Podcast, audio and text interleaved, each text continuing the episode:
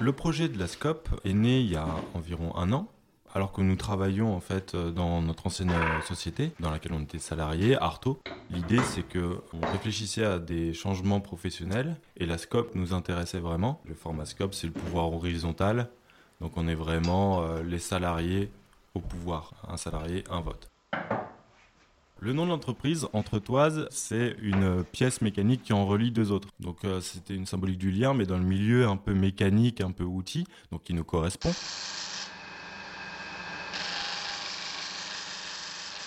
On a trouvé un local rue Fongiève qui serait disponible à partir de janvier. Et donc ce local serait vraiment intéressant pour nous parce qu'on est proche du centre-ville sans être complètement dedans. Il nous faut une surface minimum pour pouvoir travailler, avoir euh, l'atelier et avoir le, lieu, bah, le showroom, la boutique. Et pour se lancer, du coup, euh, nous on espère pouvoir, euh, pouvoir être, être capable de produire et prendre possession vraiment de l'atelier une fois qu'il est installé après les travaux. On espère pouvoir travailler en mi-mars voilà, on croise les doigts.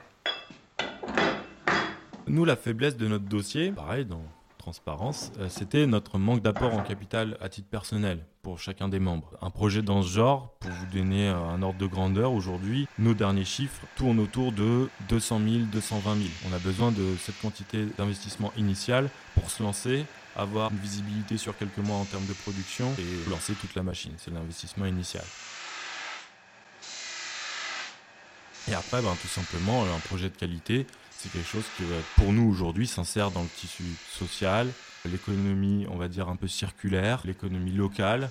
Euh, depuis des années, on entend le Made in France, euh, l'écologie, le, circuit court, etc. C'est-à-dire qu'on va valoriser un savoir-faire qui est très ancien, avec des gestes très spécifiques. Et ça, c'est pour nous, c'est essentiel aussi.